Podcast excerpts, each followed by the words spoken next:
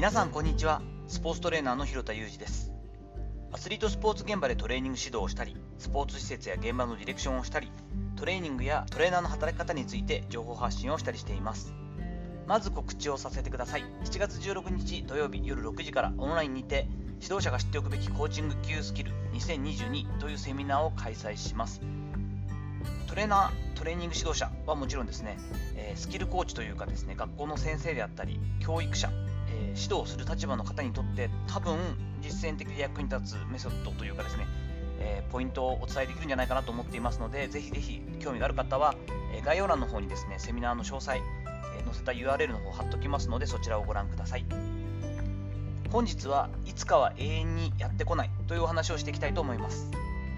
最近ですね、クローズドではあるものの、長いスパンでの半年とか1年とかっていう感じでの個人のキャリアプラン相談を行っているんですね。まあ、もちろん有料になるって言って、ある程度お仕事でやっている部分はあるんですが、これ有料ではあるものの単発でのオンライン相談を受ける機会も増えてきています。前回もですね、そういった時間が、えっと、1時間かな、お話を相談を受けるというのを、えっと、2本ぐらいやる日があったんですけれども、その中でちょっと共通してというかですね、全くタイプは違えど、面白いなと思った、えー、ところがありました。なんとなくこう、キャリアを考えていく、岐路に立つ、悩みがある、そういった人たちの考え方にですね、大きく2タイプに分かれているなという部分があったんですね。それが期限を決めるタイプかどうかということなんです。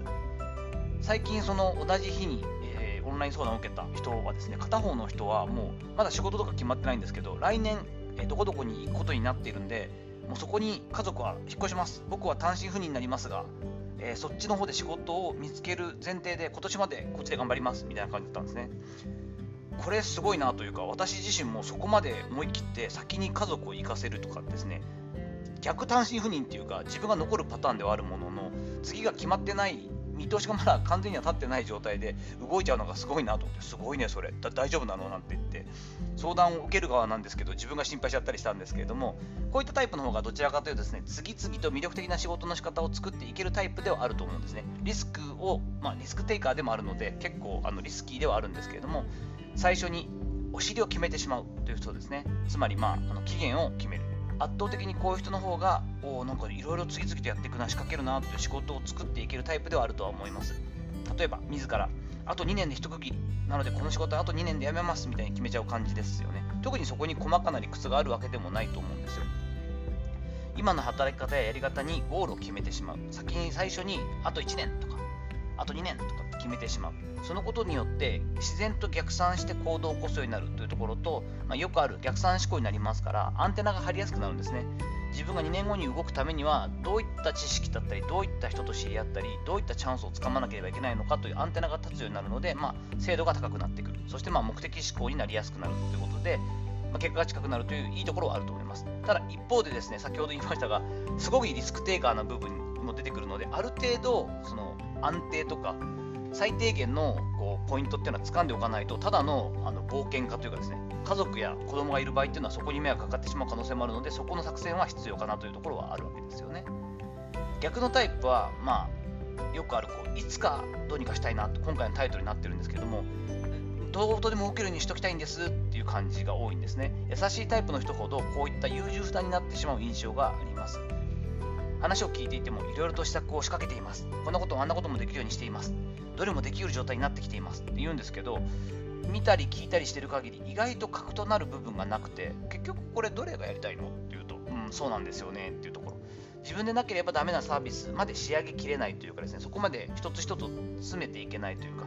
とりあえず一通り初心者じゃないけど初級者レベルで手を出しています。といった感じの、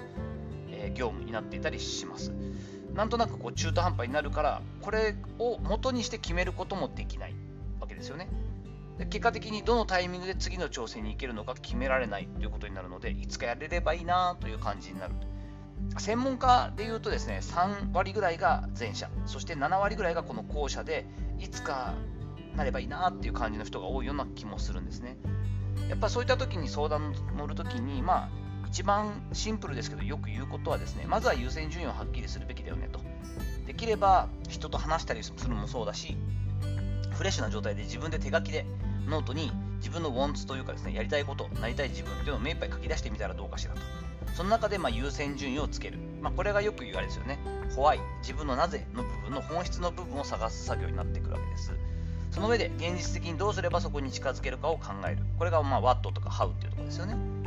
でここ大事なんですけどその上でそこである程度しっかり自分で思考を詰めていくわけですよね。正解はないんですけれども自分解というかこういった理由というかこういったイメージで自分はこういう風になっていきたいからこういう風にしていくんだと。だからあと1年ぐらい待ってくれとか3年ぐらいはこういう風にしていきたいんだっていうのを伝える。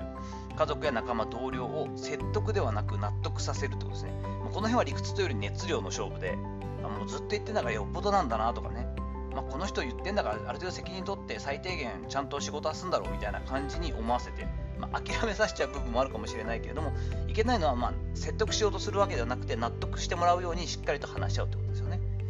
まあ、そういった部分っていうのを作っていけるのが特にその後半の先ほど言った7割の優柔不断になってしまいそうなタイプっていうのは大事かなと思います。ある程度そこまでやった上で退路を立って自分の頭でまず考えきる。あれもできるなこれもできるなというよりまずはしっかり自分の頭で考えるということ自体は逃げない。その上で期限を決める。そうしないといつかはやっぱり永遠にやってこないんですよね。子供の時に夢描いたような、まあ、白馬の王子様仕事の上でのチャンスもそういった表現をするんですけどっていうのはやっぱり大人になれば分かりますがやってこないですよね。そして本当に実はやってきてるかもしれないけどそれは本当に一瞬だったりもします。そのためには自分が逆算思考の中で目的意識を持ってアンテナを張ってないと気づけないので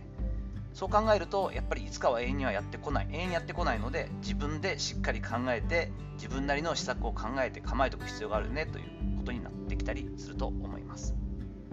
さていかがだったでしょうか？本日はいつかは永遠にやってこないというタイトルでちょっとまあよくありがちな相談で受ける時のパターンみたいな話も進めていきました。こういった相談が多かったりやっぱりこういったところをしっかりとなんだろう壁打ちしてもらえるような場所がないっていうのもあって、えー、最近やっているようなトレーナーもにも必要な10年後も生き残る戦略といったようなセミナーもやったりしているわけなのでこれまた8月にリクエストがあったんでやったりしますのでまたこの音声配信の中でも紹介させていただいたらなと思ったりしています。本日のお話のご意見やご感想などもお待ちしております。また、えーと、いいねやフォローも嬉しいです。どうぞよろしくお願いいたします。本日も最後までお聴きいただきありがとうございました。この後も充実した時間をお過ごしください。それではまたお会いしましょう。広田裕二でした。